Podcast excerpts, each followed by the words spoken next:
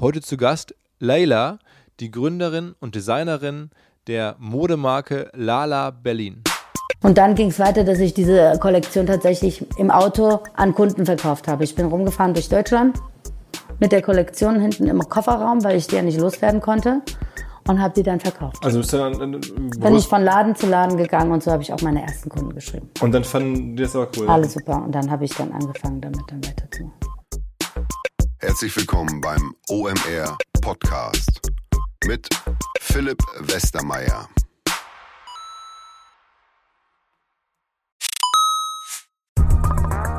Weil die Kolleginnen und Kollegen von Instaffo, also der Jobplattform für den Tech- und Sales-Bereich, von der ich hier schon häufiger berichtet habe, mittlerweile bei uns doch groß engagiert sind hier im Podcast. Ihr hört immer wieder hoffentlich von Instaffo. Deswegen habe ich die Kollegen vor kurzem mal selber persönlich kennengelernt und war wirklich sehr angetan. Sie haben mir dazu erzählt, es gibt eine neue Finanzierungsrunde in die Firma. 10 Millionen werden da investiert. Das ganze Thema wird also immer relevanter. Daher nochmal hier mit Nachdruck der Hinweis. Wer Menschen sucht im Bereich Tech und Sales, denkt an Instaffo. Die haben da scheinbar wirklich eine neue magische Soße gefunden, wo sie über ihre Plattform ein automatisiertes Matchmaking zwischen Arbeitnehmer und Arbeitgeber ermöglichen. Und das ist im direkten Marktvergleich dreimal effektiver, was die Quote von Bewerbung zu Einstellung angeht. Hilft natürlich auch, dass sie bereits über 100.000 passende Talentprofile auf der Plattform haben und dass man sehr, sehr schnell ins Gespräch kommt. Innerhalb von 48 Stunden bewerben sich die ersten Talente bei den Arbeitgebern oder man kann sogar als Arbeitgeber einer vorselektierten Gruppe an Talenten aktiv eine Nachricht schicken oder sie zum Chatten einladen, um sich noch schneller kennenzulernen und zu prüfen, könnte das passen. Also nicht nur ich und die Geldgeber offensichtlich glauben an Instaffo, sondern auch mittlerweile über 1800 Firmen, darunter O2, RTL, HelloFresh, MyPoster, viele, viele weitere.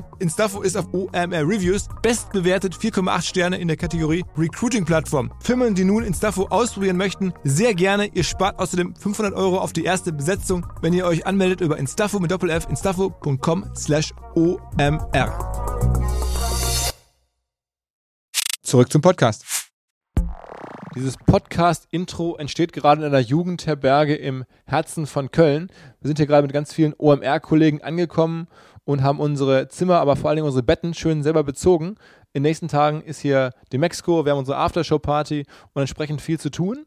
Das eigentliche Gespräch, den eigentlichen Podcast mit Leila habe ich vor äh, einigen Tagen bei ihr in ihrer Firma ähm, in Berlin geführt und wir saßen dann da bei Lala Berlin, so heißt die Marke und auch die Firma, in ihrem, ich glaube, es heißt Nähzimmer und sie saß auf diesem Näh- oder Designtisch, so ein hoher Tisch und ich saß auf dem Stuhl davor und das war ein bisschen ungewöhnlich. Ähm, Leila ist eine wirklich äh, kraftvolle, sehr ähm, einmalige Person, kann man so sagen. Und ich hatte auch ein bisschen Respekt, weil ich die Marke halt schon so viel davon gehört hatte, von ihrem Netzwerk. Sie kennt ganz viele Leute und sie hat diese Marke aufgebaut. Und naja, dann war ich halt neugierig, am Ende ähm, ziemlich inspiriert.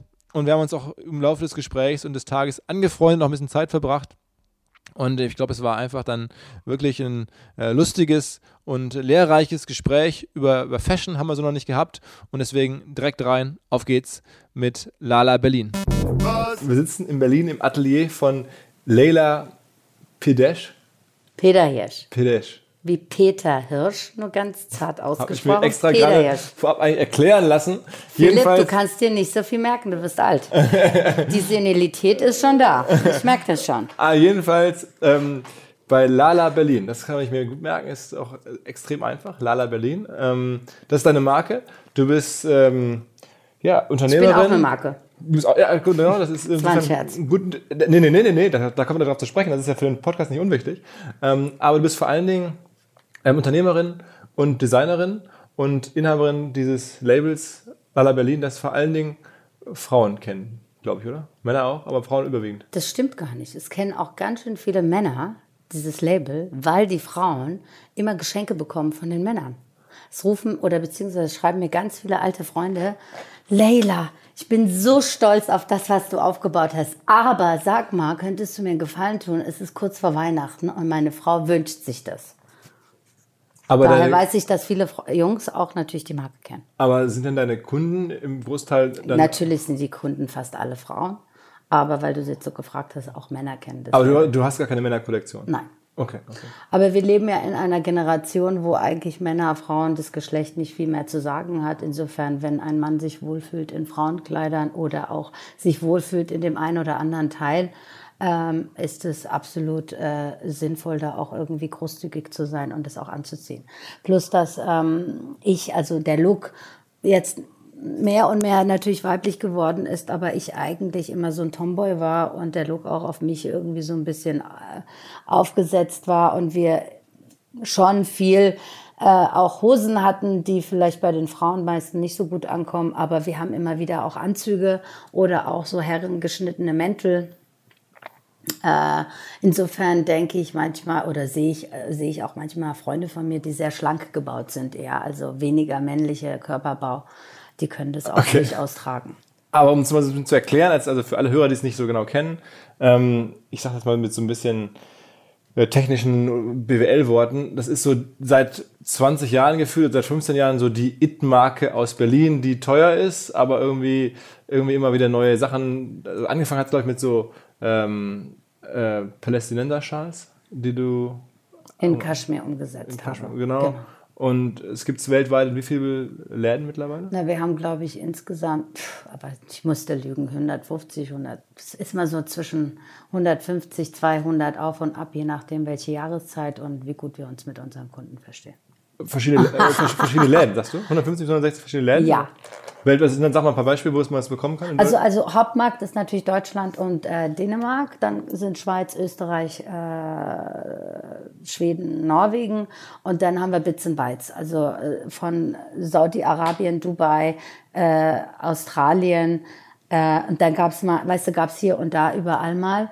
Aber ich habe irgendwann entschieden, dass ich ähm, äh, lieber binnenmarktmäßig arbeiten möchte. Das heißt, mich auf den Kunden und auf, den, auf mein Klientel fokussieren möchte, um dem gerecht zu werden und auch die Kommunikation sauber ordentlich durchzuführen. Ähm, das heißt, in den USA verkaufst du gar nichts. nee. Aber warum? Ich habe auch. Äh, Weil es immer wieder, klar hat man hier und da mal einen Laden gehabt, aber wir machen ja auch Online-Shop. Es gibt uns ja auch in andere Läden. Das heißt, der eine oder andere kann es ja auch irgendwo anders konsumieren.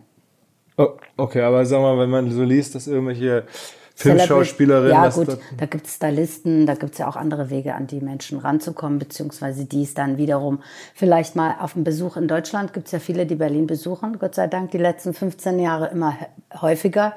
Das heißt, die gehen vielleicht in den Laden oder kennen jemanden oder kriegen es geschenkt. Also aber ist ja- bei dir bewusst, dass die Idee, das knapp zu halten, also gar nicht so viele Läden damit zu beliefern? Also es war für mich bewusst, äh, so zu arbeiten, wie ich arbeite, und zwar auch organisch zu wachsen und äh, dem gerecht zu werden, was das Wachstum an, äh, an neue äh, Aufgaben mit sich bringt. Auch für mich als äh, Unternehmerin, die nicht in, in das Unternehmersein und Unternehmertum reingeboren worden ist oder sich das auch nicht freiwillig ausgesucht hat, äh, um dann nicht überfordert zu sein die meiste Zeit. Und ich war trotzdem überfordert mit vielem, also gerade im Wachstumsbereich. Okay. Äh, sagen wir dann noch weiter, du hast eigene Läden, wie viele?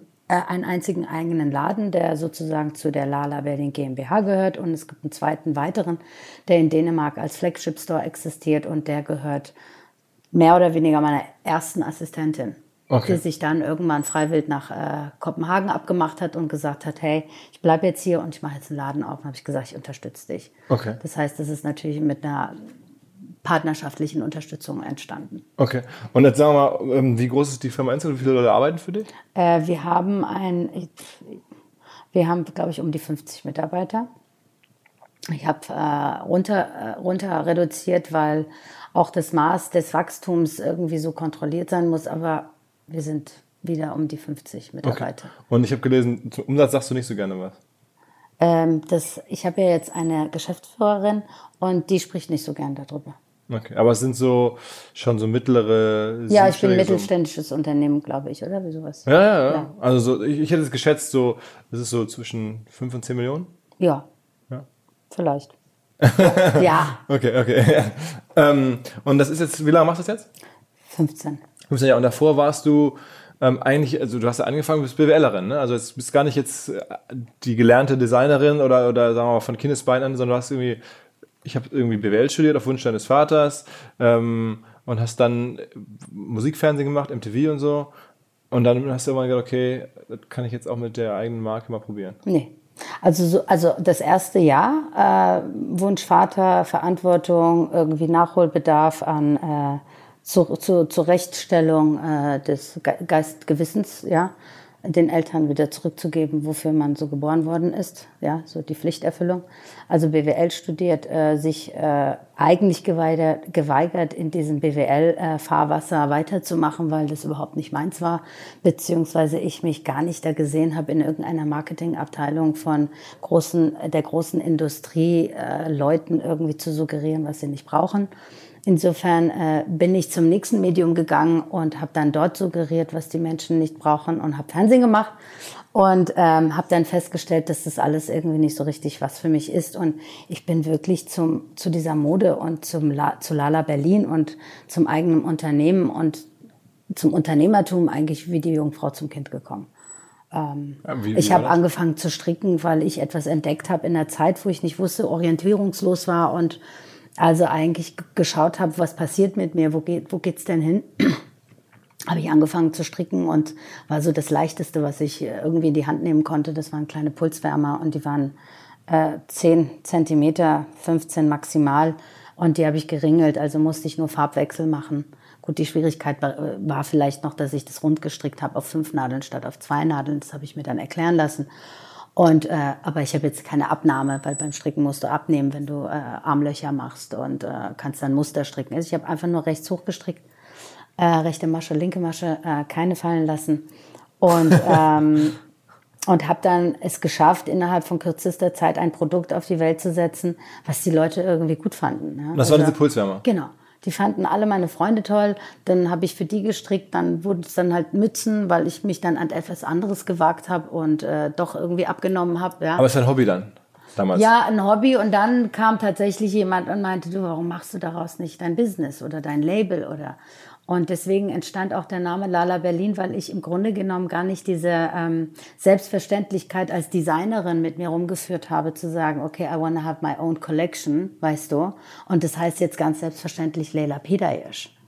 Sondern ich habe nach einem Namen gesucht, weil es war, äh, ich würde jetzt kein Fremdkörper, ich, mir fällt jetzt nicht das richtige Wort ein, aber es war so, ja, okay, es ist jetzt ein Projekt, ja, okay, könnten wir jetzt mal, wie kann das heißen? Und dann wurde es natürlich trotzdem mit der identifiziert mit mir und ich wurde Lala genannt als, äh, als äh, Nickname, äh, Spitzname und ähm, so entstand es und ich fand immer auf Parfümflaschen ist so schick, wenn Guerlain Paris da unten drunter stand.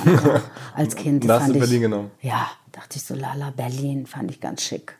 Und dann haben mich natürlich jahrelang die Leute nach diesem wahnsinnigen Clou, diesem Marketing-Clou gefragt, wie ich auf diese glorreiche, Genie, glorreiche Idee, diesem Geniestreich gekommen wäre, dass ich äh, Lala Berlin, ja, der Bezug zu Berlin ist so wichtig bei diesem Boom auf Berlin. Alle finden Berlin toll. Und ich so, ja klar, habe ich mir richtig Gedanken gemacht. klar war alles durchdacht und ausgedacht, aber es war eigentlich äh, so, wie ich es gesagt habe. Okay, und dann, aber trotzdem, der Schritt ist ja der entscheidende gewesen. Du hast irgendwie so als Spaß oder nebenher Sachen gestritten. Da kenne ich selber eine Menge Frauen, die sowas machen, ähm, wenn man irgendwie, weiß ich nicht, äh, in seinen 30ern überlegt, was kann man noch Neues machen, dass man sowas. Aber der Sprung dann zu einer richtigen Firma, wie kam denn der? Also hat jemand Geld der war gegeben? Blind. Der war wirklich blind. Der war also Aktionismus, Blindheit, Unwissenheit, in was du dich eigentlich begibst. Das heißt, hast du einen Investor, einen Investor dann? Nein, ich hatte 6000 Euro. Das hatte ich mir irgendwie wohl aus meiner MTV-Zeit noch so, wenn man da sich überhaupt was sparen kann, zusammengespart.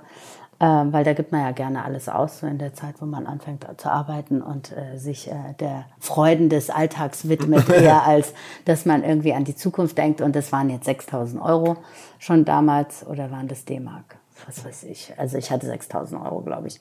Auf jeden Fall ähm, habe ich keinen Investor gehabt und habe von der Hand in den Mund die 6000 auf eine, äh, ich glaube damals ungefähr 150.000 äh, Euro Umsatzvolumen gesteigert und bin dann zur Bank gegangen und zur Bürgschaftsbank und habe dann angefangen, weil vorher die Darlehen gibst lassen. Ja, ja. Und aber dann, und dann, weil vorher kriegst du ja nichts. Aber du hast dann irgendwie selber Ware Also weißt du, ich war ja jetzt auch nicht der businessorientierte Typ, der sich hingesetzt hat, einen Top-Businessplan ausgearbeitet hat und gesagt hat, I'm gonna be the next fucking Startup. Ja, das war ich nicht. Ich bin auf einer Messe, die Anita ähm, Tillmann von der Premium hat mir so einen, so einen Messestand zum Geburtstag geschenkt, weil sie auch diese Pulswärmer so süß fand. Und dann hat sie gesagt, du, äh, hier ein Stand. Ich so, ja, okay, ähm, Also wirklich, es hört sich jetzt so an, es war genau so. Aber dann dann habe ich da eine kleine Kollektion zusammengebastelt, zusammengestrickt, ja, äh, mit den Füßen und Händen zusammengestrickt, mit Hilfe tatsächlich von der Strickerin, weil in der Zwischenzeit hatte ich dann die Pulswärmer schon auf den Weg gebracht, dass es ein paar mehr waren als die eigens mit der Hand gestrickten. Und dann bin ich mit einer kleinen Kollektion auf die Messe gegangen. Das heißt, du hast mit deiner Strickerin und du selber dann zusammen die erste Kollektion selber produziert quasi. Ja, ja, klar. Und dann bin ich auf die Messe, hatte meine drei ersten großen Kunden. Also es waren auch nur drei Kunden. Das war aus Japan war das Isetan, das ist eines der größten Kaufhäuser, war wahnsinnig schick. Und dann war es ein äh, New Yorker ähm, äh, äh, Einzelhandel, was so eine Kette hatte. Wie hieß der? Also jetzt nicht Barneys oder so, die Okay. hatten mehrere Läden, also so ein Einzelhandel, die mehrere Läden hatten und ein Italiener. Und ich so, ja, wow. Also wenn das das erste Mal ist, wenn ich auf eine Messe gehe mit so 20, 30 Teilen, pff, kann ich die Welt umstricken. Und dann war das wirklich, dann war die 150.000 Euro Umsatz kam dann direkt daher. Nee, das war dann, als ich zur Bank bin mit den 150. In der Zwischenzeit angereicherter Umsatz. Da war es aber tatsächlich 60.000 oder 70.000 Euro. Und ich habe gedacht, wow, what's going on? Aha. Und dann musste ich das natürlich irgendwie vorfinanzieren und dann haben mich die Ami- Amis sitzen lassen auf der, auf der Kollektion. Weil das dann äh, nicht Die haben es nicht abgeholt, weil die Steuer auf äh, der Einfuhrzoll auf Garn war viel zu hoch, als dass sie sich das hätten leisten können. Verstehst du? Gell? Das wussten die vorher nicht. Ja, haben sie nicht gecheckt. Weil der Preis dann natürlich irgendwie ein komplett anderer war als, ich meine, es war Handstrick. Ne? Es hatte schon seinen Preis von Anfang an.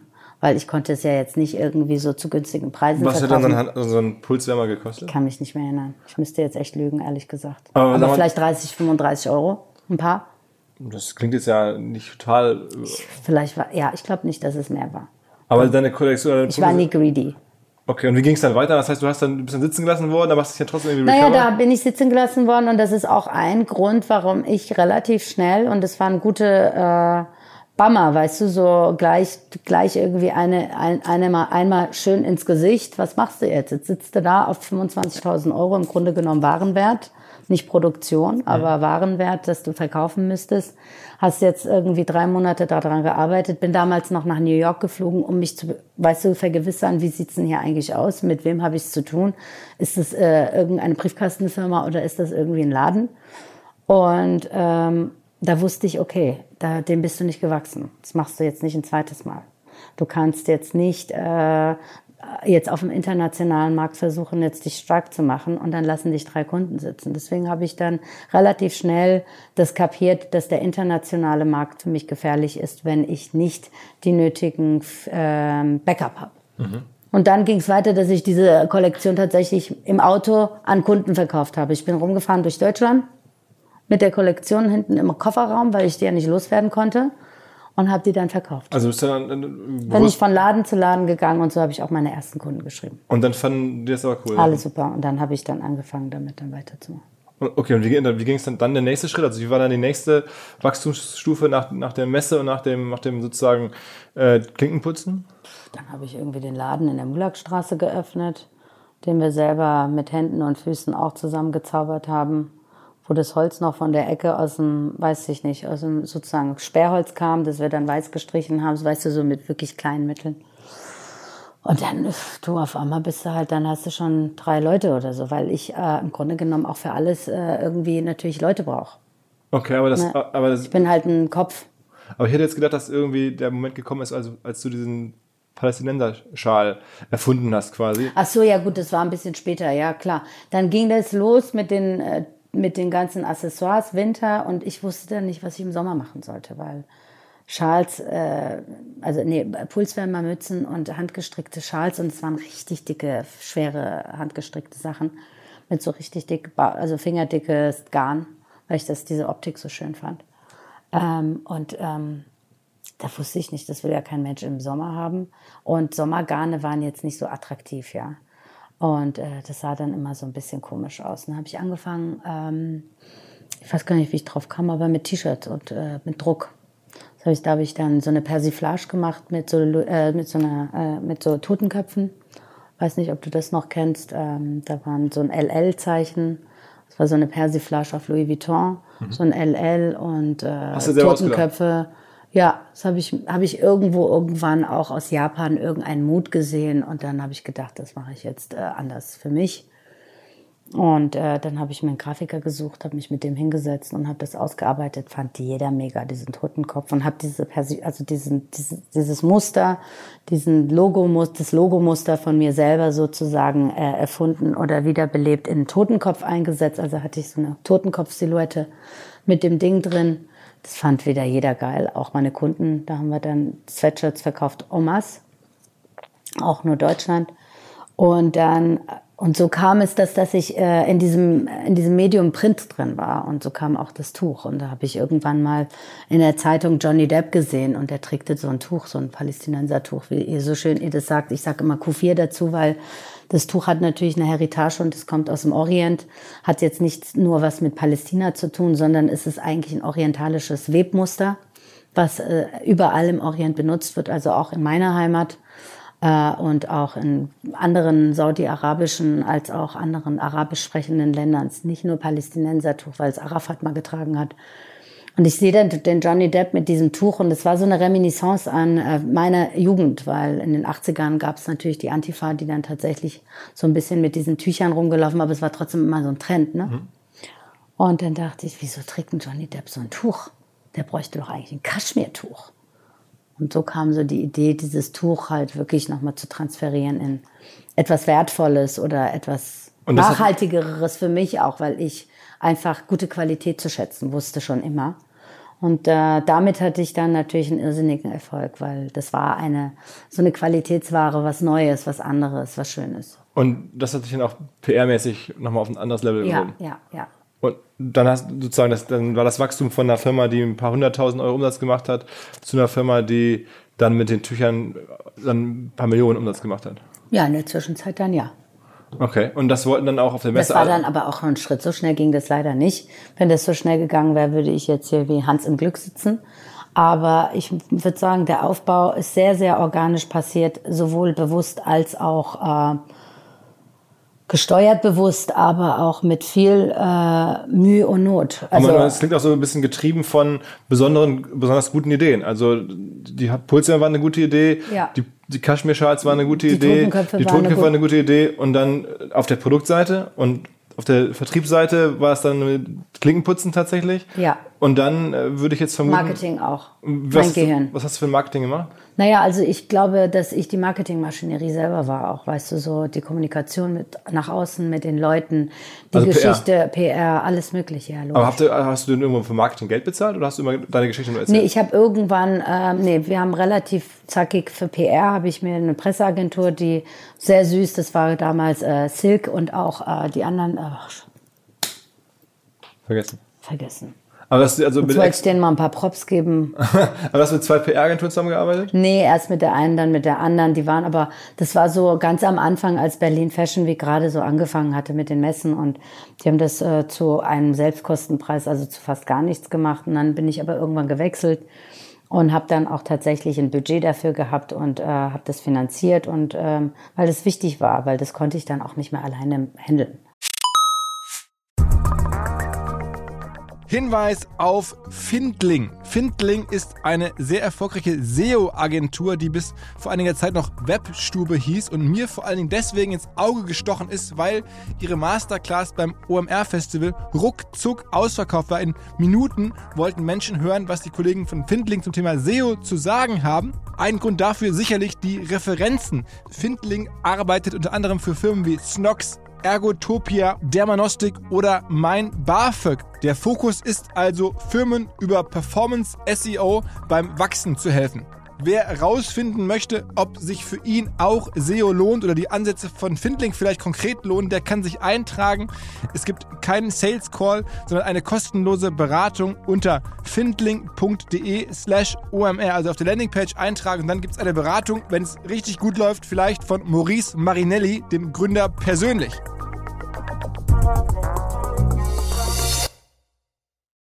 Zurück zum Podcast. Aber was, was waren so die größten Pressepieces, die damals kamen? Also warst du dann irgendwie, in, was war wichtig? War es die Vogue oder war es irgendwie... Das weiß ich gar nicht. Also hast du nicht so... Also das hat mich jetzt auch ehrlich gesagt dann am Ende nicht interessiert, weil auch das kleine äh, Gemüse zählt, weißt du. Es ist jetzt nicht immer nur die großen Sachen, die Aber es zählen, gibt- finde ich. Wenn man dich googelt, es gibt Interviews, sagen wir, tausendfach.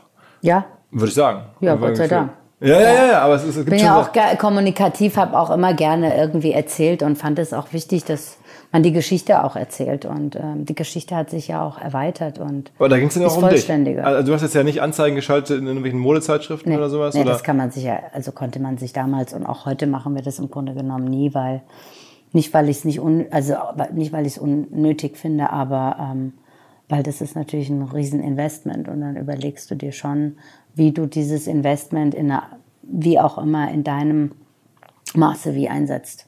Aber wofür gibst denn du oder wofür hast denn du jemals außer PR-Agentur Geld ausgegeben im Marketing? Bis heute. Naja, für die Aktivitäten, also Events, Modenschauen, äh, Dinners, äh, Präsentationen. Okay, aber jetzt nichts, wo du sagst, ich kaufe jetzt irgendeine Werbefläche irgendwo ein oder sowas. nee. Also so klassische Werbung, wie, wie wir es jetzt kennen, das haben wir nicht betrieben. Ich fand auch, dass wir dafür äh, gar nicht gemacht waren, jetzt super klassische PR zu machen. Plus, dass das wirklich äh, in, in, in Gefilden ist, äh, die ich auch heute nicht unbedingt betreten möchte. Aber du ähm, würdest dann schon sagen, dass wahrscheinlich die PR-Story auch deswegen so stark funktioniert hat, weil der Erfolg da war, aber auch weil du als Person äh, ein bisschen ungewöhnlicher bist. Das kann gut sein. Ich glaube schon. Also ich merke es halt jetzt mehr, als ich es vielleicht früher äh, mir zugemutet oder zugetraut oder zugestanden hätte. Äh, sicherlich hängt das auch viel mit meiner eigenen Person oder der Persönlichkeit zu, zu, zusammen, dass du, man gewinnt, weißt du? Also die Person gewinnt. Klar kann es sein, dass jeder denkt, oh, die aggressive Verrückte. Aber wenn du den kennenlernst, dann lernst du den Menschen kennen und das gewinnt. Also ich, ich würde sagen, ich, wir kennen uns jetzt noch nicht so lange, aber du bist so das, was man so First Contact Winner nennen würde. Ja. Du, du kommst irgendwie rein und sagst sofort Hallo und dann bist du so sehr präsent und äh, sehr direkt. Ja, und die meisten kommen damit klar. Also ich würde sagen, die meisten Menschen kommen damit klar und die, die vielleicht denen die Empathie und die Menschlichkeit so ein bisschen abhanden gekommen ist, die können damit wenig umgehen, weil die so ein bisschen vielleicht denken, was ist das für eine, also vielleicht zu nah gleich, weißt du, oder zu offen, ja, so ehrlich. Ich habe ja da wenig äh, Berührungsängste, weil ich mir das alles abgewöhnt habe. Und dann, wie ging, wie ging die Geschichte der Firma dann weiter? Also es kam PR, es kam der Schal ähm, und dann äh, Du, dann kam der eine Mitarbeiter, der andere, dann kam Vertrieb, dann kam der nächste Vertrieb. Ich bin auch mit so vielen Sachen noch relativ schnell gleich gegen die Wand geklatscht, auch mit so Vertrauen und Vertrieb und so. Vertrieb heißt was? Vertrieb heißt die, die das dann distribuieren, also das äh, Distribution machen. Vertrieb heißt, dass ich dann natürlich irgendwann nicht mehr ins Au eigene Auto mich setzen konnte und nicht überall auf jeder Messe rum. Äh, Und es waren so freie Handelsvertreter. Handelsvertreter. Und da hatte ich, ähm, das fand ich ganz witzig, da hatte ich einen Vertrieb ähm, aus Düsseldorf. Ähm, und ich habe damals noch viel Kaschmir gemacht und hatte so eine kleine Kaschmir-Kollektion. Und war wirklich so, ne? Und die haben mich aufgenommen und ähm, mit meinen Tüchern und haben dann aber parallel ihre eigene Kollektion rausgebracht vom Vertrieb. Das war gerade so ein bisschen in, dass die eigenen Vertriebe, also dass alle eigentlich jetzt Labels machen und ge- ver- vor allem im Vertrieb natürlich über die Kraft, die er hat, weil er tausend andere Labels vertrieben hat, kann er natürlich sein eigenes Produkt, das vielleicht nicht seins heißt, sondern einen anderen Namen trägt, kann er natürlich sofort diesen Vertriebsweg für sich selber bestoptimals nutzen, weil er weiß, was der Kunde will, zu welchem Preis etc. pp. Ne? Und wie er es am besten verkauft. Und das war wahnsinnig süß anzuschauen, weil die haben mich dann neben ihrer eigenen Kollektion gehängt und diese Kollektion hieß Cashflow. Cashflow. Ja. Fand ich super. Ne? Das ist schon bezeichnend. Ne? So Kaschmir und Cashflow fand ich irre. Es waren dann äh, relativ schnell nicht mehr meine Vert mein Vertrieb, weil ich fühlte mich so nicht so richtig aufgehoben. Ja. Ne? Und der nächste Vertrieb, den ich hätte, ähm, ähm, dessen Name ich jetzt nicht unbedingt nennen will, aber die haben dann nach einer Saison auch angefangen, ihren eigenen Kasch- Kaschmir-Kollektion zu machen. Unter anderem auch Dreieckstücher, die sie beprintet haben. Und ähm, das stellte ich dann fest, weil ich dann mal diesen Showroom besucht habe in München. Und dann bin ich reingegangen in den Showroom und dachte so, wow, das ist ja ein riesen Showroom. Was hängt denn hier? Da hing dann der ganze Showroom voll mit deren Kollektion. Und es war so ähnlich wie deine am Ende. Ich will jetzt will ja. keinem zu nahe kommen, weil ich meine, die Ideen schwirren überall auf dieser Welt rum, etc. pp. Ähm, und dachte, aber das Dreieck, das hat mich schon gestört. Ja. Als ich das Dreieck gesehen ja. habe bei den Pullis, war es mir egal, aber dass die ein Dreieck jetzt auf einmal in Kaschmir machen, fand ich irgendwie seltsam. Weißt du, so, fand ich irgendwie schwierig. Ja. Dann hast du gekündigt. Natürlich habe ich gekündigt. Aber hast du heute noch Vertriebs, also weil es ging ja auch nach einem. Nach ja, ja. Also jetzt haben wir Inhouse-Vertrieb, das passiert dir dann nicht mehr. Und dann hatte ich äh, danach äh, eine Vertriebsfrau, die meine Freundin war äh, und zu der ich natürlich Vertrauen hatte, dass sie jetzt nicht ihr eigenes Produkt neben meins hängt, beziehungsweise ein Copy of a Copy or whatsoever. I mean, ne? Ähm, hm. Es ist schwierig, wenn du gerade Kaschmir promoten willst und dann machst du selber, also hier sind zwei Kaschmir, also das eine ist, hat einen Preis, der kostet zwei Euro und das ist 100 Euro, was willst du? Das verkaufst du richtig gut. Also ähm, komischer Markt auch grundsätzlich. Natürlich hat sich der Markt auch grundsätzlich überall, ich glaube in jeglicher Industrie, äh, leider nicht für mich in die richtige Richtung entwickelt. Sieht man ja auch am Ergebnis, wie wir heute aufgestellt sind. Was meinst du damit? Ja, die Ausbeutung, Ressourcen. Okay, also generell für die, für die Textilindustrie meinst du? Allgemein, ich glaube, das ist ja nicht nur Textilindustrie, ich glaube auch wenn du dir Food anguckst, ist es ja nicht unähnlich. Aber ähm, lass noch einmal kurz sozusagen das Konzept verstehen. Du hast sozusagen ein PR gemacht, hast gute Produkte gemacht. Das war ja. sozusagen das, was du verantwortet hast. Dann hast du irgendwann selber Vertrieb aufgebaut, also Leute in-house angestellt, die dann ähm, zu äh, Lädenbesitzern, äh, weiß nicht, Shopbesitzern äh, jeglicher Art hingefahren sind und versucht haben, das dann direkt genau. zu vertreiben. Genau, der Vertrieb normalerweise in Deutschland äh, oder auch woanders wahrscheinlich, die, die machen Messen, machen Showräume, es gibt so Showroom-Tage, also Verkaufssaison. Und dann verkaufen die im Showroom, da kommen die Kunden zu Besuch und die, die nicht zu Besuch kommen, die werden besucht oder man fährt rum und verkauft. Aber das heißt, dein, dein Kunde sind dann schon auch die Einzelhändler tatsächlich? Ja, ja, klar. Und die kaufen dann so, der Faktor ist immer, sie kaufen so das zum, zum, zum. Zum Einkauf. Und das ist also zweieinhalb Mal weniger. Kommt drauf an, wo die sitzen. Also weißt du, es gibt Menschen, äh, Menschen, äh, manche Kunden sitzen, sag ich mal, äh, auf dem Kudamm. Mhm. Die haben natürlich einen höheren Preis zu zahlen als jemand, der dann in der Seitenstraße vom Kudamm ist. Okay. Das heißt, äh, es, ist, es gibt aber so 2,5 bis, also 2,7 ist so glaube ich, so eine Handelsmarge, die üblich ist. Das heißt, man muss sich vorstellen. Aber es gibt auch manche, die machen drei, glaube ich. Aber okay, man muss sich halt vorstellen, dass irgendwie das, was ähm, der Preis, den man im Laden sieht, ist ungefähr Faktor 3 größer oder Faktor 2 bis 3 größer als das, was ja, man darf ja auch nicht vergessen, dass die immens hohe Mieten zahlen Absolut, müssen. nee, gar keine Frage. irre viele Mitarbeiter zahlen, Schwund, Nur, um es einmal genau Loss, ja. aufzubereiten. So, ja, weil es hört sich immer so wahnsinnig viel an, wenn man so... Ähm, aber ist ja üblich, im Handel ist ja überall so. Also ja, ja, aber es hört sich so, sage ich mal, für den... Ähm, Neuling wahnsinnig viel an, aber es ist eigentlich nicht so wahnsinnig viel, weil du hast ein ziemlich großes Headover, was du erstmal abdecken musst. Aber dein Umsatz ist ja nur der Umsatz dann auch, den du erzielst mit dem Verkauf an diese Shops. Den, der Umsatz, den die dann damit machen, der ist... Der hat mit mir nichts zu tun. Genau, also es gibt keine Remission, es läuft nicht zu dir zurück nein, oder sowas? Nein, Okay. Also Nein, weil die haben ja auch das Risiko, dass vielleicht Sachen übrig bleiben, die sie im Sale verkaufen. Da okay. ist dann natürlich die Marge auch gleich wieder geringer. Das heißt, ein guter Vertrieb ist für dich schon Gold wert? Guter Vertrieb ist für jeden Gold wert. Mhm. Also ich glaube, wenn du eine Firma aufbaust, hängt es nicht nur mit mir als Person zusammen, es ist ein Team. Und dieses Team ist, äh, diese, die Firma oder ich kann nur stark sein, wenn ich ein gutes, starkes Team habe. Und, ähm, und bei der Mode, also in der Industrie, in der ich rangewachsen bin, ich glaube aber, das spricht für viele andere auch, sind es viele Säulen, die wichtig sind. Da kann man nicht sagen, der eine ist wichtiger als der andere. Ich kann nicht sagen, nur das Produkt ist wichtig, weil wenn das Produkt gut ist und ich keinen Vertrieb habe, habe ich, ein, habe ich ein Produkt, das irgendwo in der Ecke lagert und keiner sieht's. Ähm, habe ich ein Produkt, das äh, kein Marketing bekommt, dann Marketing ist auch wichtig, ist aber, würde ich sagen, vielleicht so, weißt du, so das muss das andere unterstützen. Also es ist das Produkt, es ist äh, ähm, Sales, ist, der Vertrieb ist schon wichtig. Aber sag mal, wenn du jetzt sagst 50 Leute, was machen diese 50 so ungefähr? Also wie viele davon machen was? Ähm, Marketingabteilung haben wir, die bearbeiten ähm, Presse, die bearbeiten Social Media, die bearbeiten Events, Kollaboration. Zum Beispiel jetzt eine Abteilung, dann haben wir Abteilung Sales, ähm, die machen Vertrieb in-house also Kundenbetreuung, mhm. Service. Ähm, Äh, dann haben wir einen Online-Shop, der sozusagen auch eigenständig funktioniert. Dann haben wir ähm, eine Buchhaltung. Aber also ein Backoffice. Produktentwicklung, also irgendwelche Designer? Ja, klar. Das ist das ganze Team, was du hier gesehen hast. Also als du hier bei uns durch die Räumlichkeiten laufen durftest. Ähm, klar, wir haben ein komplettes Design-Team und Produktentwicklungsteam. Okay. Und, und wie, Management und Empfang. Wie, wie wichtig ist für dich der ähm, Online-Shop, der eigene?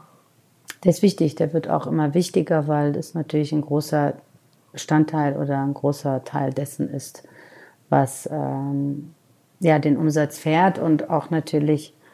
Also ist das dann die Hälfte des Umsatzes oder ein Drittel oder 10 Prozent oder so? Oh, diese, diese Zahlen, das darfst du mich nicht fragen, da bin ich raus. Da habe ich mich irgendwann ausgeklinkt, all diese Zahlen wissen zu wollen und zu wissen zu müssen. Aber ist denn, aber, ist, ist denn ähm, aber der ist wichtig und der wird immer wichtiger. Ist denn so, dass das. Ähm und der war mir wichtig auch, weil es natürlich so ein Außen nach, äh, Fenster nach außen ist. Aber ist denn ähm, bei dir so spürbar, dass ganz viele Einzelhändler ähm, die, äh, die rückläufig genau, knapsen oder ihre Geschäfte zumachen, dass man merkt, Mensch, die einzelnen Läden in, im Ruhrgebiet, im, in, in, im Ostdeutschland, keine Ahnung, die gibt's gar nicht mehr, da machen alle nur noch irgendwie Zalando oder sonst was, ähm, dass das irgendwie so rückläufig ist, dass man nur noch ganz wenige Shops in Hamburg und Berlin und München hat. Spürst du solche Trends? Ähm, ich muss sagen, Gott sei Dank, Klopf auf Holz, ist es bei uns äh, der Trend äh, eher nach oben gegangen. Also das heißt, wir haben immer mehr und mehr Kunden gewonnen, äh, haben in den letzten Jahren wenige verloren, die wir von Anfang an dabei hatten. Die, die ich zum Beispiel selber generiert habe, ja, da ist tatsächlich eine mal, äh, mal ein oder zwei zugemacht in München, aber die eine hat sich entschlossen, äh, irgendwo ein Hotel aufzumachen. Und bei der lief es aber gut. Und äh, jetzt haben wir eine mitbekommen, einen großen, der Insolvenz gegangen ist tatsächlich. Ähm, aber es ist jetzt nicht so ein Trend, so ein flächendeckendes Phänomen.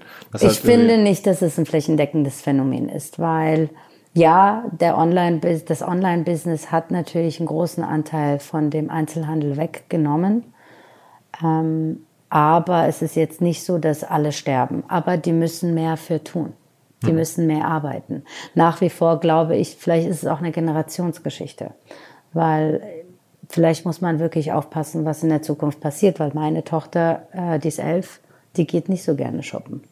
Generell nicht oder nur im Internet? Ja, aber gut, jetzt ist die auch elf. Ne? Die ja. kennt, äh, wenn sie äh, für ihre Freundin zum Geburtstag was sucht, dann searcht die und dann gibt sie mir einen Tacker für 65 Cent und sagt, bestell mir das online. Dann sage ich, das macht überhaupt gar keinen Sinn. Und dann sagt sie mir letztens, das kommt aber umsonst. Und das konnte ich zum Beispiel nicht verstehen. Muss ich dir ganz ehrlich sagen, wie kann man denn einen 65 Cent Artikel umsonst nach Hause geliefert bekommen? Das habe ich überhaupt nicht verstanden. Also wenn du natürlich mit so einer einfachen Möglichkeit aufwächst, dann äh, gewöhnst du dir auf Dauer an, vielleicht überhaupt nicht mehr shoppen zu gehen. Ja, aus Faulheit oder weil es halt einfach so dir irgendwie genetisch mit reingegeben wird, ja, für die nächste Generation. Wie ist denn deine Zielgruppe? Wie würdest du sagen, was sind denn aktuell deine Käuferinnen oder Käufer? Wie alt sind die denn? Ähm, ich glaube, das ist so, äh, so 30 aufwärts. Mhm. Und wie versuchst du dir jetzt zu erreichen? Du hast gerade gesagt, du machst jetzt ein bisschen Social Media, ähm, du machst Kollaborationen. Mit wem hast du so kollaboriert? Mit was für Marken oder was für Künstlern? Naja, wir haben ähm, kollaboriert, das, also zum Beispiel in, aus Kopenhagen oder in Dänemark haben wir kollaboriert mit, äh, mit Fritz Hansen. Das ist eine Möbelfirma. Und dann zeigen die ihren Kunden? Nein, wir haben zum Beispiel zusammen einen Stuhl entwickelt, komplett was anderes was ich ganz interessant fand. Oder wir haben auch mit Levi's kollaboriert und haben da so eine Trucker-Jacket gemacht. Ah, da hat, hat euch Levi's angesprochen nach dem genau. Motto, wollt ihr das nicht mit uns noch machen? Die hatten 50 oder 50, 50 Years of Trucker-Jackets. Und dann haben wir eine designt für die. Ähm, Bringt dir das was oder ist das mehr so ein... Naja, das sind schon, also mir macht es ehrlich gesagt Spaß, so außer, außer, außer Haus zu denken manchmal. Ähm, und äh, ich finde es immer wieder schön, auch mit großen anderen Part, starken Partnern, die wissen, was sie tun, also konzeptionell als auch strategisch äh, zu arbeiten. Wir arbeiten seit mehreren Jahren eng oder in der Kollaboration und äh, eng mit äh, einer Firma im Garnbereich, Lana Grossa. Wir machen unser eigenes Garn. Ähm, das machen wir jedes Jahr, was auch ein schönes Produkt ist, weil es auch wieder zurück zu meiner Heritage führt und auch so ein bisschen die äh, Entschleunigung mit sich bringt, weil du immer wieder mit dem Stricken beschäftigt bist und einfach dieses haptische nochmal einfach mitbringst. Aber du gehst jetzt nicht so strategisch hin und überlegst dir, mit wem müsste ich mal kollaborieren, um an neue Kundengruppen ranzukommen, um irgendwie neue Aufmerksamkeit zu generieren? Ja und nein. Also strategisch würde ich eher sagen, dass man halt die Anfragen dann dementsprechend absagt oder nicht macht, ja. Und die, die vielleicht Fun Project sind, dann vielleicht macht. Aber ja, ich bin eher emotional, äh, wobei äh, die Geschäftsführung in der Zwischenzeit natürlich ein bisschen strategischer und more business oriented ist als ich, würde ich sagen. Okay, und, und, und Social Media? Das äh, habe ich, weißt du, ich habe irgendwie Instagram vor fünf oder sechs Jahren weiß ich gar nicht, wann kam Instagram überhaupt? Ja, so fünf, sechs Jahre. Ja. So, da war, so, ich glaube, das war so meine erste Stunde, da gab es das gerade so und äh, es war das hat mir Spaß gemacht, ja. Und ich habe auch meinen eigenen Feed sehr gerne gefüttert und habe das seitdem halt natürlich ähm, nicht nur erfolgreich, sondern auch verfolgt und habe das auch erfolgreich für Lala mit aufgebaut, beziehungsweise immer so mit gestärkt, ja. Wie groß sind die Accounts jetzt bei Instagram? Ich finde, ja, 100.000, das ist okay. De dein eigener oder der von Lala? Ach, meiner ist 15,5. Wollte ich sagen, der von Lala ist 100.000. Ja, aber ich mache jetzt auch, also mein eigener ist, ist nicht ich. Das ist eigentlich nur ein Moodboard. Okay. Das ist eigentlich im Grunde genommen nur die Aber Moods, die, die ich mag. Und habe aber jetzt auch vor zwei Jahren, weil dieser Überfluss an Zeit, die man da dran arbeitet, hat mich ein bisschen äh, geschlaucht. Also das habe ich dann irgendwie liegen lassen. Und äh, Aber sonst hast du da stundenlang Instagram gemacht, oder? ja, ich habe stundenlang diese Moods zusammengewürfelt. Morgens um 5 Uhr aufgewacht, weißt du, wenn du so frisch bist und äh, nichts zu tun hast, dann greifst du doch sofort ans Handy. Und dann habe ich da so zick, zick. Und tagsüber habe ich natürlich gearbeitet, habe jetzt da nicht irgendwie weiter, aber so immer im Urlaub auch, weißt du, dann habe ich mir irre viele Moodboards zusammengestellt. Moodboard heißt dann, du hast dann verschiedene Ideen einfach irgendwie so. Äh, Einfach schöne Bilder zusammengestellt und denen nach Thematik sortiert. Kannst dir das ja mal angucken. ja, ich, also ich, ich versuche es für die Hörer so ein bisschen klar zu machen. Also für die Hörer, ja, das ist dann irgendwie, keine Ahnung, zu irgendeinem Thema oder ich finde Bilder und dann mache ich daraus ein Thema, das ich nicht bespreche, sondern das äh, ergibt sich über die Farbe oder über, weiß ich nicht, Lack. Ja, und dann habe ich da irgendwelche pornografischen Bilder mit Lack. Also es sind alles das, was mich dann so anmacht, aber du kennst das ja, glaube ich, dann. Okay, und das hat aber soweit funktioniert, dass irgendwie 100.000 Leute. 15.000. Also das ist halt die privat, okay. Ja, okay. das ist privat. Äh, das andere ist äh, recht äh, professionell aufgebaut. Das Lala Berlin ist eher professionell aufgebaut. Das heißt, das ist sehr, ähm, ist auch emotional, aber da geht's schon ums Produkt. Und- Produkt und Image natürlich, ja. Also was tragen wir, was haben wir, was finden wir gut, wen finden wir gut, wie finden wir es gut. Und da geht's schon auch um eine Bildsprache, aber auch um äh, eine, ein Kommunikationsmittel. Unser neuer Partner Metricool hilft euch dabei, Social Media Accounts leichter zu verwalten und den gesamten Social Media Arbeitsalltag, den man so hat, zu verbessern. Also man kann zum Beispiel Content im Voraus planen, man kann alle Nachrichten aus einer Inbox weg beantworten, man kann alle seine Anzeigenkampagnen managen, man kann Reports erstellen in wenigen Minuten, vieles, vieles mehr und je nachdem in welcher Kategorie oder welchem Plan man sich bei Metricool die Software einkauft, kann man noch weitere Features, wenn man sie denn braucht, hinzunehmen oder halt weglassen. Firmen wie der FC Barcelona, KFC oder Adidas nutzen Metricool und ihr könnt es kennenlernen unter Metricool, ein Wort, Metri und dann cool, wie halt cool mit Doppel-O.com slash de und mit dem Gutscheincode OMR 2024 gibt es für die ersten 30 Tage gratis den Plan eurer Wahl. Man kann übrigens auch immer im kostenlosen Plan bleiben, wenn man nicht upgraden möchte. Alle Infos metricool.com slash de. Metri mit i, cool.com, ein Wort, slash de. Zurück zum Podcast. Habt ihr so Models oder Testimonials oder sowas? Nee.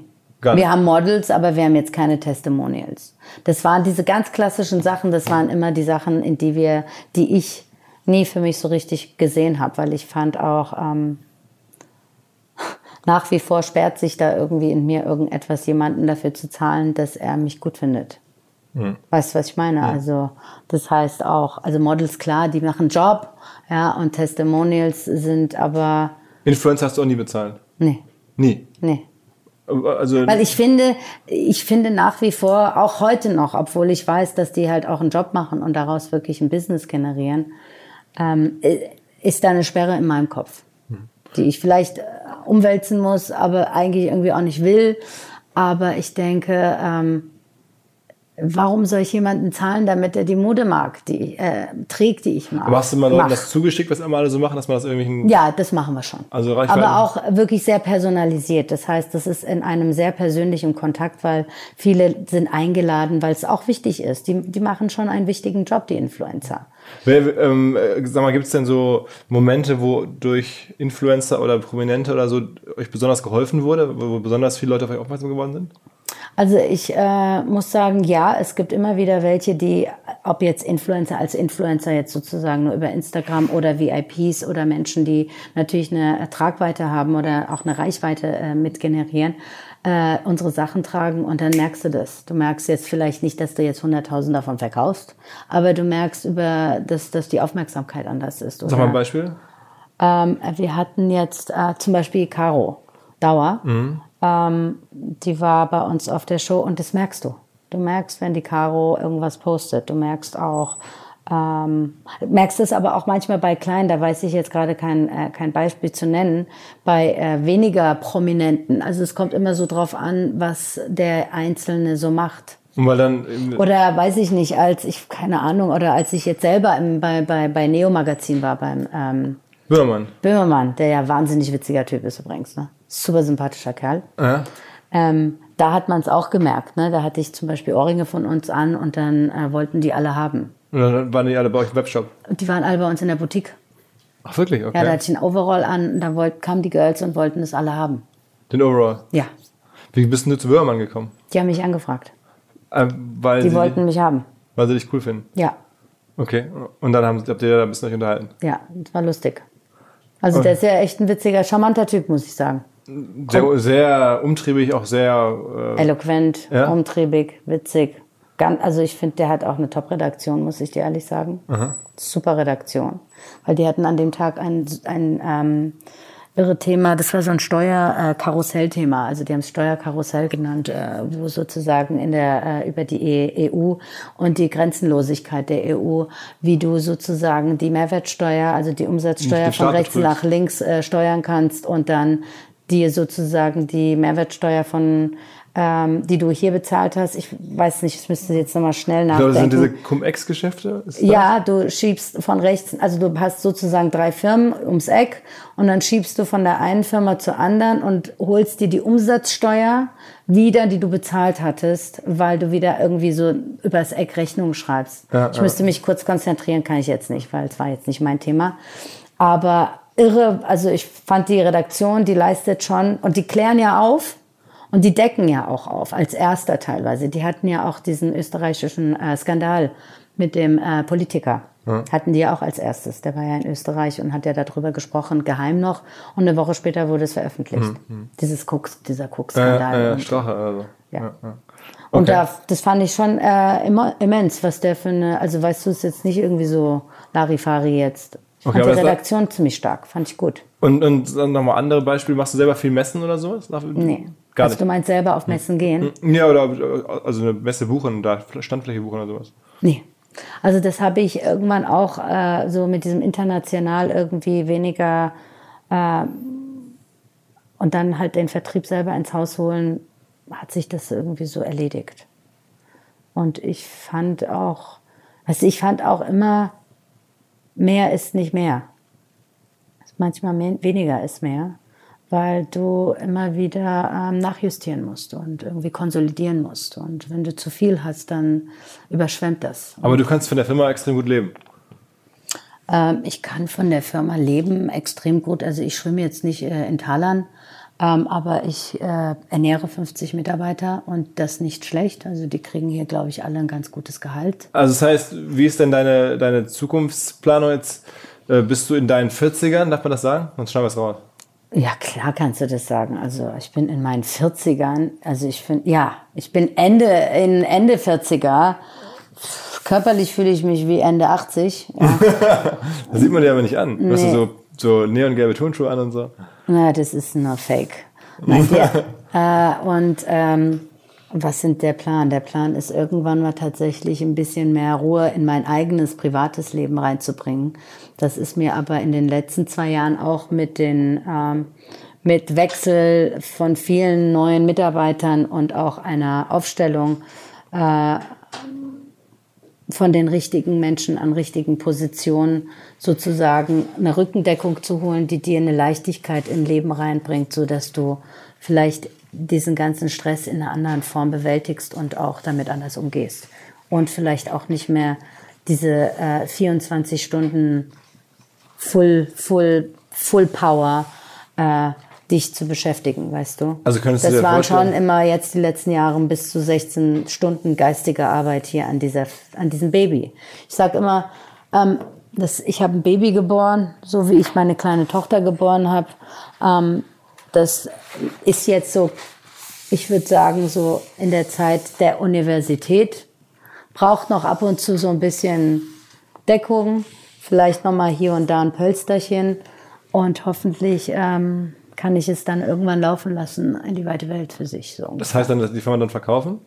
Nee, das heißt dann, dass ich ähm, weniger ähm, hier sein muss, weil vieles einfach selbstverständlich läuft. Okay. Weißt okay. du? Also es ist halt deine Vision, ist jetzt auf gar keinen Fall das Ding abzugeben, sondern du würdest es gerne irgendwie einfach deine Rolle ein bisschen reduzieren und dann davon leben, dass die Firma trotzdem. Das habe ich mir so nicht gesagt, weil das kann auch sein. Also ich kann mit allem äh, denken, weil ich will mich auch nicht so fixieren. Aber kommen die ab und zu mal Leute vorbei und sagen, Mensch, das ist ja eine tolle Marke mittlerweile, jeder kennt die Marke, so der sich für Fashion interessiert. Ähm, Machen kann, auch kann manche, nicht ja, machen manche, aber es muss ja auch irgendwie passen, auch mit der Vision etc.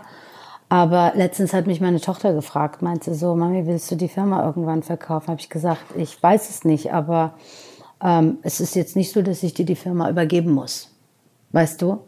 Ich mache das jetzt nicht, um das irgendwann mal meiner Tochter zu geben, aber ähm, ich sehe mich jetzt auch nicht mit 70, 80 oder mit 65 jetzt hier irgendwie äh, nach de, so hier jeden Tag hier antanzen und äh, dafür Sorge tragen, dass das alles so ist, wie es ist. Weißt du, was ich meine? Also ich finde, Aber du bist die einzige Geschäftsführerin. Nee, du hast jetzt eine Geschäftsführerin eingestellt, noch, sagst du, ne? ich bin die Geschäftsführerin, aber ich habe hier einen, ja, Geschäftsführer, aber äh, ist ja, also Betitelung ist ja ein bisschen anders. Also wenn du es äh, rechtlich siehst, bin ich die Geschäftsführerin. Aber hast du jemals so, einen, so einen, jemanden im Ich habe einen Hintergrund. Counterpart auf jeden Fall jetzt hier, so ein Sparring, der sozusagen die Geschäfte nach meiner Vorstellung leitet und vor, äh, ja. Okay, okay. Und gibt es irgendwie jemanden, der dich der besonders geholfen hat oder der irgendwie eine Inspiration von extern, den du vielleicht gar nicht kennst, wo du sagst, Mensch, das hat mich immer beeindruckt oder inspiriert oder so? Nee, aber ich kann sagen, dass meine starke Partnerin jetzt an der Seite, die Livia Lee, die hat mich äh, immens, äh, gef nicht gefördert, sondern äh, immens unterstützt die letzten zweieinhalb, fast drei Jahre. Ähm, ich würde sagen, die hat mich in einer Zeit kennengelernt, wo ähm, so der Himmel ziemlich grau war. Weißt du, machst ja auch in der, in der Unternehmensgründung bis, egal wie, gehst ja durch tiefe Löcher, ne, durch tiefe Täler. Auch mit dir selber. Warum machst du das? Wie willst du das machen? Und so weiter. Und da kam sie wie so ein Engel aus der Asche so zu mir und ähm, hat, ich empfinde das immer als eine Rettung, weißt du, so mich an die Hand genommen und äh, das Ganze so einfach so strukturiert, wie ich es mir immer vorgestellt habe. Das ist, wenn du dann diesen Partner findest, dem du einfach sozusagen diktierst, was du denkst und dann kommt am nächsten Tag das Konzept. Das ist so, so der Traum hatte sich erfüllt. Und ich muss sagen, das ist ein großer Dank und ähm, den äh, verspüre ich jeden Tag und versuche sie auch immer wieder mitzuteilen. Ähm, ja, Wie viel, wie viel Produkte designst du selber so im, weiß ich nicht, im, im, Monat oder Ich so? finde, das kann ich nicht sagen, weil es ist äh, ein Team, das da ist und das wird natürlich, weißt du, wir haben Produktmanagement, wir haben jetzt in der Zwischenzeit gibt es ja Abteilungen, die dann auch natürlich gucken, okay, äh, wir machen Carryovers, Sachen, die sich gut verkauft haben und Kunden gerne wieder haben wollen. Und das heißt, weißt du so, dann ist das eine gewollt von der einen Seite, das andere ist, was wir neu machen wollen, das andere ist, was vielleicht die eine Designerin reinbringt, Aber wie viel der Produkte insgesamt? Also wie viel, wie groß ist euer Portfolio aktuell? Ach so, du meinst die Kollektion als Ja, solches. Äh, das Portfolio. Hier die hängen ja schon, wenn man hier so sich umguckt, hängen ja wahnsinnig viele verschiedene Teile hier. ja gut, das sind jetzt ja auch drei verschiedene Kollektionen oder so, aber äh, ich glaube, die Kollektion, das sind immer so Fragen mit Zahlen, das weiß ich Aber nicht. jetzt ein paar hundert.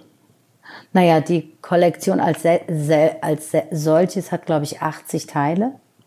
Die haben aber teilweise vielleicht mal zwei Farben. Ja? Und dann hast du noch Accessoires. Und macht man das Geld eher mit Accessoires oder eher mit den einzelnen Teilen? Sowohl egal? als auch. Das ist so irgendwie so 50-50 oder 60-40 auch wieder Zahlen. Du darfst mich nicht nach so viel Zahlen fragen. Und, und, da müsstest du jetzt meine Olivia Lee fragen. Okay. Die könnte dir das aus dem FF raus. Aber ich dachte, bei den großen Ma Luxusmarken ist es so, dass die irgendwelche verrückten Kleider nur designen für den Laufsteg und dann kriegen sie damit die Aufmerksamkeit und am Ende das Geld wird aber verdient mit Handtaschen oder sonst was. Na gut, Handtaschen haben wir ja jetzt nicht ähm, haben wir jetzt, äh, wir machen jetzt Taschen. Das, jetzt haben wir natürlich Handtaschen, aber das war jetzt nicht so, dass es bei uns immer die Handtaschen waren. Nee, wir haben immer so ein ganz gutes Maß gehalten. Die, äh, äh was man sagen kann, ist natürlich, dass wir ein leichteres Leben haben mit unseren Accessoires, die Tücher.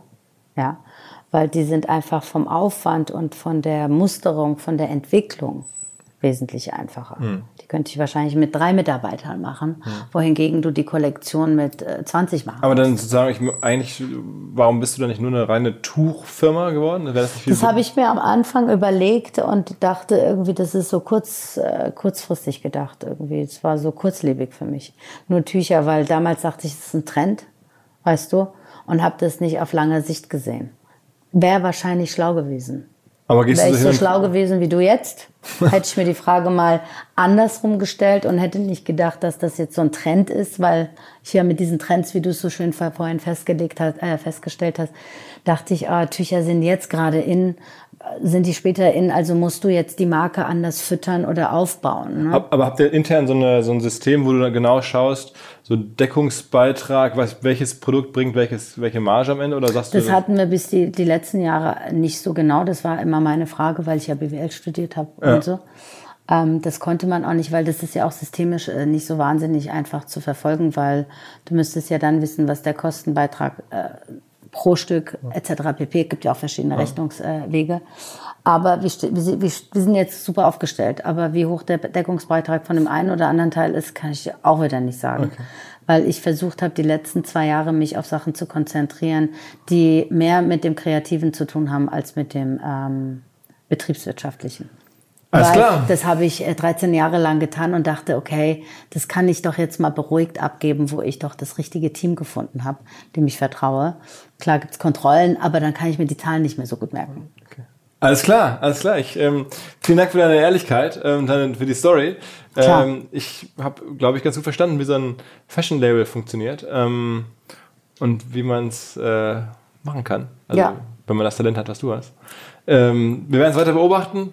Alle, die ihr zuhören und sich selber eine Freude machen wollen oder vielleicht ähm, ihren Frauen oder Freundinnen.